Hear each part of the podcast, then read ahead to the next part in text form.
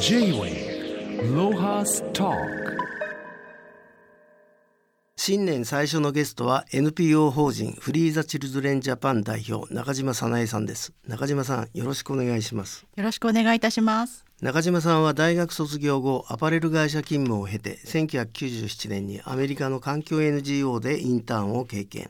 その時にフリーザ・チルドレンの理念に共感され帰国後の1999年にフリーザ・チルドレン・ジャパンを設立子どもたちが主体となって行う国際協力活動のサポートをしていらっしゃいます。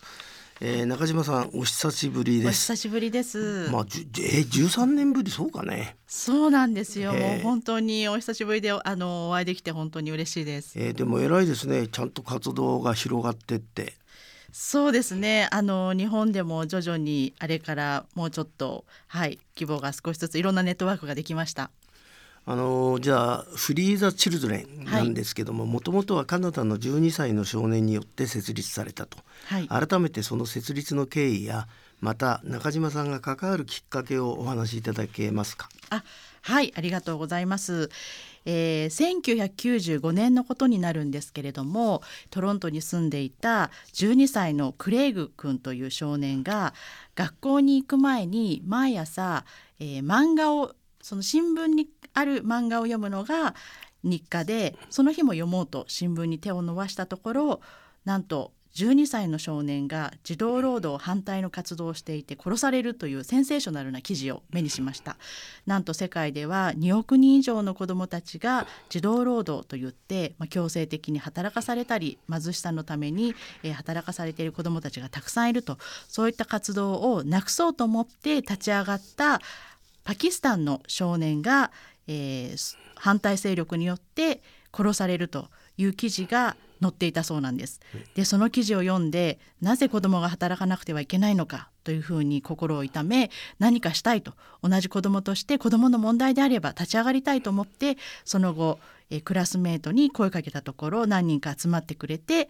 えー、フリーザ・チルドレンという団体が立ち上がったというふうなことが紹介されていましてでそれをその記事を読んだのが、えー、私がアメリカの NGO でインターンをしていた時に雑誌で特集をされてまして、まあ、12歳の少年が12歳の子どもたちと一緒に子どものために立ち上がるなんて非常に驚きとともに感銘を受けて、えー、何かできることありませんかと寄付をしたいですというふうに連絡を取ったところ日本の方からの問い合わせは初めてですと。日本の方にいつかえー、ネットワークが広がると嬉しいですという返答をいただいてで帰国後1999年に、えー、子どもによる子どものための国際協力というスローガンを掲げて、えー、子どもたちに対して紹介するというふうな形で、えー、立ち上げたのがフリーザ・チルドレン・ジャパンです。なるほど。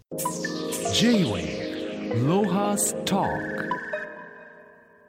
あの一般の人というかリスナーの人たちはね、はい、あの児童労働の中身、うん、分かんないと思うんですけど、はい、例えばこんなことをさせられてるとか、うんうん、児童労働の実態を、まあ、ご存知の中島さんから内容を教えてもらえますか？はい、えー、児童労働の定義というのは主に14歳以下の子どもたちでであのさらに非常に危険な環境で働かされているまたこの子どもの権利が侵害されているような労働例えば学校にほとんど行けてないだとか、えー、学校に行っているんだけれどもあの炎天下の中ずっと農作物をあの農薬なんかにも浴びながら収穫しなければいけないとかそういう場合も児童労働に当てはまりますしまた生産業に、えー、関与させられているですとかあのそういった危険な労働ですね。18歳未満の子どもたちがそういった労働をしている場合は児童労働という形で日本でも残念ながらあの報告されています。日本の場合どうどういうのがどういう実例があったんですか？はですねあの多いのが生産業性風俗なんかですね。うん、あ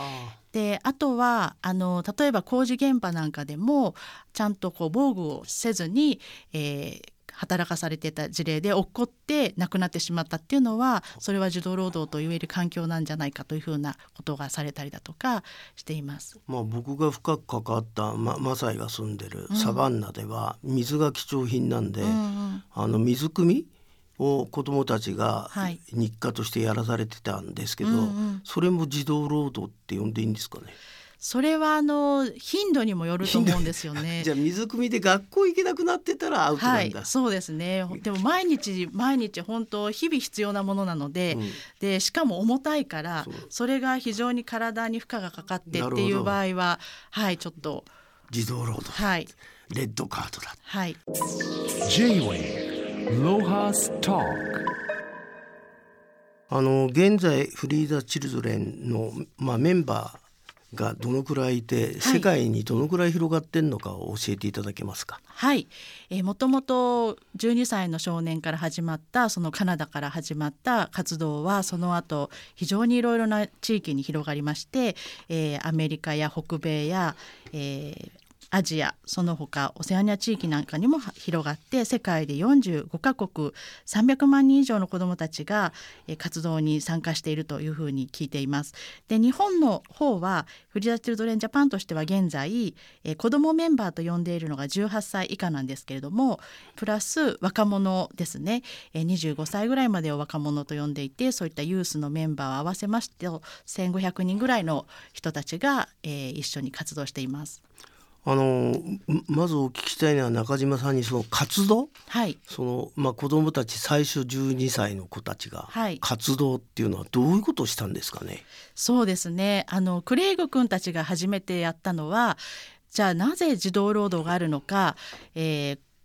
子どもが働かなくてはいけないその原因だとかそういった問題を調べたそうなんですね。でそのそういったことを調べたところ子どもに分かりやすく説明してくれる大人とかあの記事とかそういうのがないと。であればちゃんと子どもが分かりやすく知らせようということで壁新聞を作って世界には働かされている子どもたちがいますというのを分かりやすく子どもの言葉で紹介してその後署名活動したそうです。あの企業を回って、え児童労働を使わないで経済活動をしてくださいという署名活動を集めて政府や企業なんかに提出したというふうに聞いています。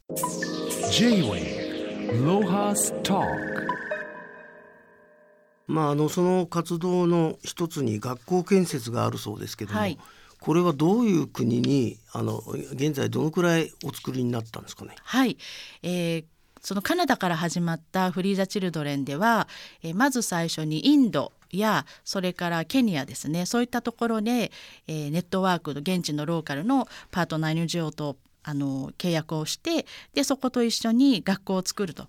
まず働かされている子どもたちは教育を受けたことがなくてでもそもそも地域に学校がなかったり足りないっていう問題があったのでじゃあ学校がしっかりと運営されるように建てるお手伝いをしてその後は公立学校として運用されるようなそういった契約をして学校建設をするということをしたんですけれどもその後いろいろな地域にそういった活動が広がっていって、えー、11カ国ぐらいに学校建設をあのいろいろとしたという実績があります。これはあのフリーダチルドレンネットワーク全体であの行ったことなんですけれども日本もあの子どもたち日本の子どもたちが学校建設のために資金調達をしてインドに学校を建てようとかフィリピンに学校を建てようとかケニアに学校を建てようとかって言って、えー、私たちも学校建設のためにあの応援したり、えー、上演したりしました。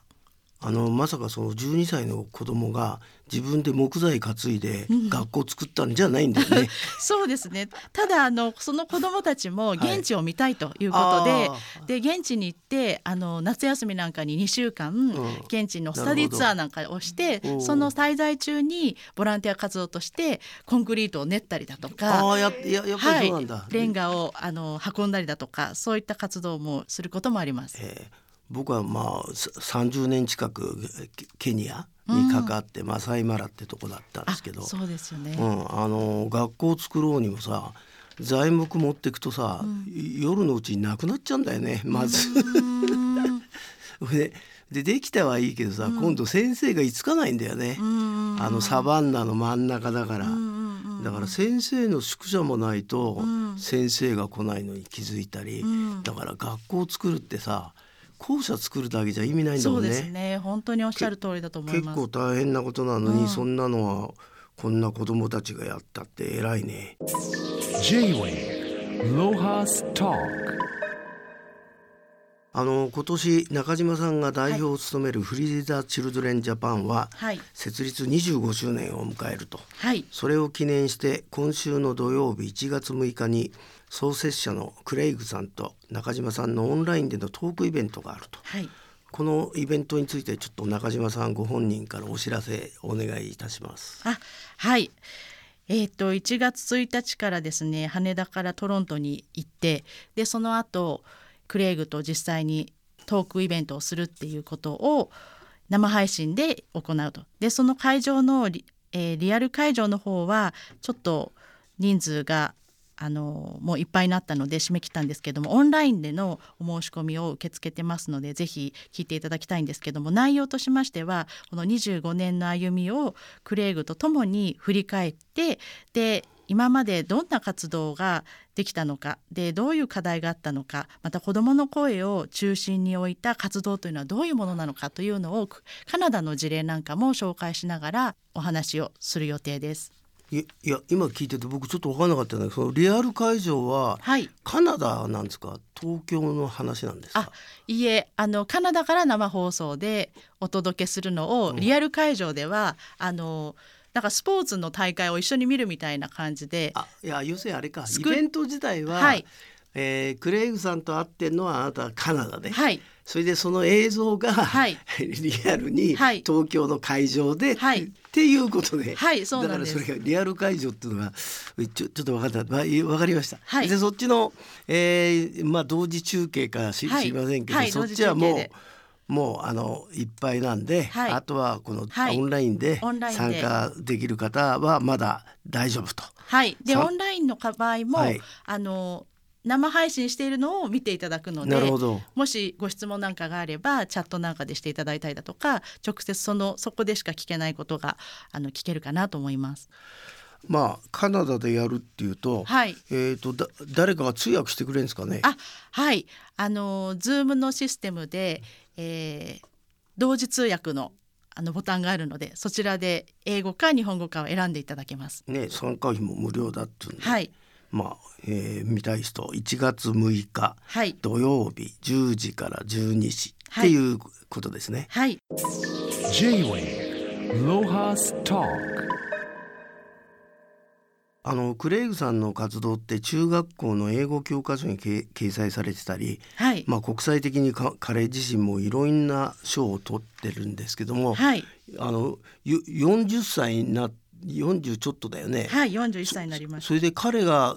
あの書いてる本がベストセラーとか書い,、うんうん書いてあったんだけど、はいどどういう本を彼は書いてんですか今まで？はい今まで、えー、12歳の時に立ち上げて児童労働っていうものがどういうものなのかというのを調査するために、えー中学校50日間休んで南アジア5カ国を旅したっていうことがあるんですね、12歳の時に。もちろん一人ではなくて一緒に行ってくれるあの大学院生の研究家の方と一緒に行ったんですけれども、えーインドパキスタンバングラディッシュネパールタイという5カ国を回ってそこでさまざまなあの国連国際機関だったり NGO だったり当時ご存命だったマザー・テレサに会ったりだとか、あのノーベル平和賞を受賞したカイラシさんにも会ったりだとかして、えどんなことが児童労働をなくしたりだとか子どもを貧困から解放するためにできるのかっていうのを、まあ、12歳の目線で書いた本がまずすごく売れまして、はいでその後、えーじゃあその子どもの声を聞くっていうのはどういうことなのか子どもたちに向けて活動するにはどうしたらいいのかとか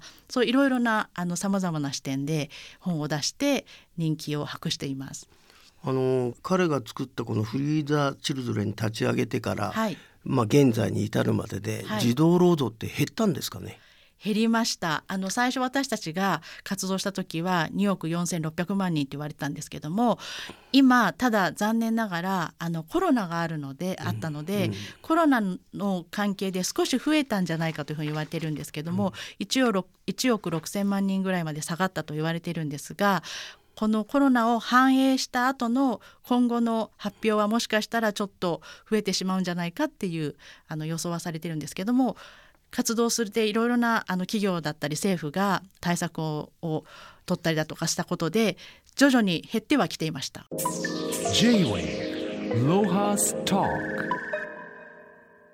まああの日本でもいようやくですね昨年4月に子ども基本法が施行されたと。はい、で子どもを真ん中に置いた社会づくりをしていこう。まあ遅ればせながら始まったと思うんですけど、まああのずずっと実現場を見てきた中島さんから見て、はいわわ我が国の取り組みはいはこれからどどうなんでしょうかね？これは本当に私たち NGO にとって嬉しい出来事でした。であのもうずっと私たちは子どもの権利を総合的に保障する、えー、子ども基本法というようなそういった法律がない日本にはずっとなかったんですね。1994年に、えー日本政府が子どもの権利条約を批准してからその法律を作りなさいとずっと勧告をあの子どもの権利委員会から言われてたんですけれども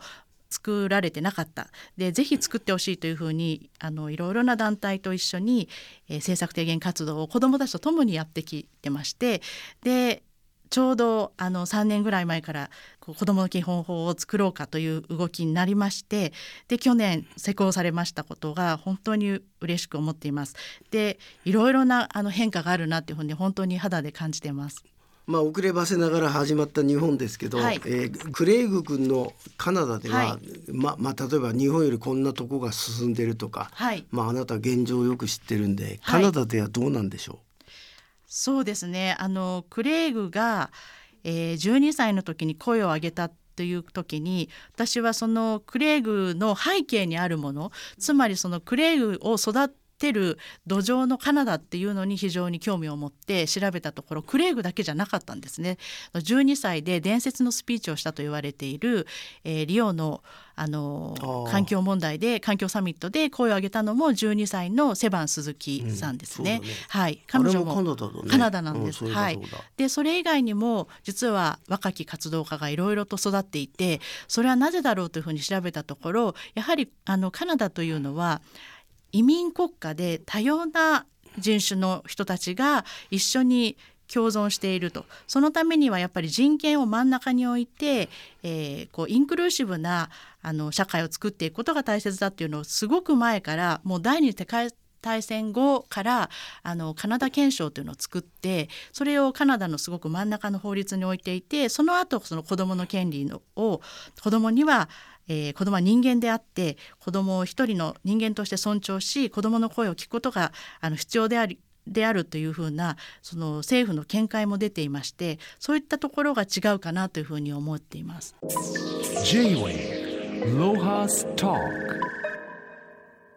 まあ改めて今年のなんかビジョンを、はいあ教えていただけますか？あはいありがとうございますあ募。金か大事なんだな。あ募金を はい、はい。あのぜひはい。25周年を機にですね、はい。あのこれから資金調達というのも呼びあ募金を呼びかけていきたいと思ってるんですけれども、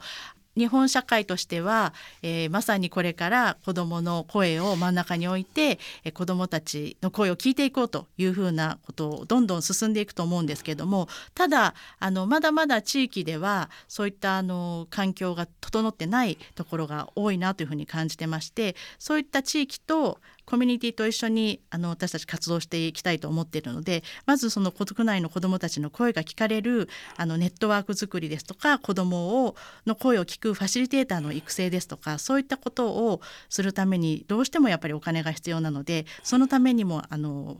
えー募金活動をしたいなというふうに募金をお願いしたいなというのがあるんですけどもあともう一つは、えー25年間活動して残念ながらまだ戦争はあるあの環境破壊はどんどん進んでいるということで、えー少しずつ減っていた児童労働もこれこのままではまた増えてしまうという可能あの危険性があってで特にそういった紛争地域ですとかあの生産業なんかで働かされている子どもたちが多い地域のその NGO と協力して新しくあの支援活動協国際協力活動をしていきたいと思ってますのでそのためにも、えー募金をお願いしたいなと思っています。どどっかのあの知事とかさ、はい市長ですごい理解のある人っていいますかね？そうですねあなたが呼びかけてみては反応が良かった人。あのー私今新潟市に住んでいるんですが、新潟では子ども条例ができて、うん。で子ども条例ができるとやっぱり全然違うんですよね。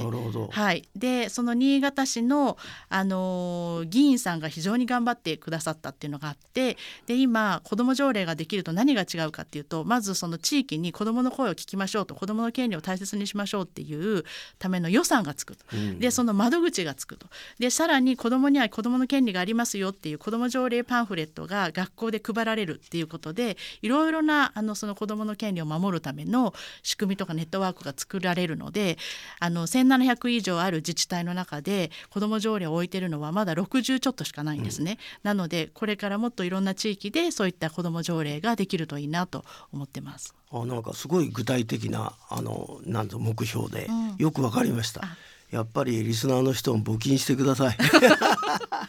子供の権利を守りましょう。はい今日はどうもありがとうござありがいました。とうございました。J-Way Lohas Talk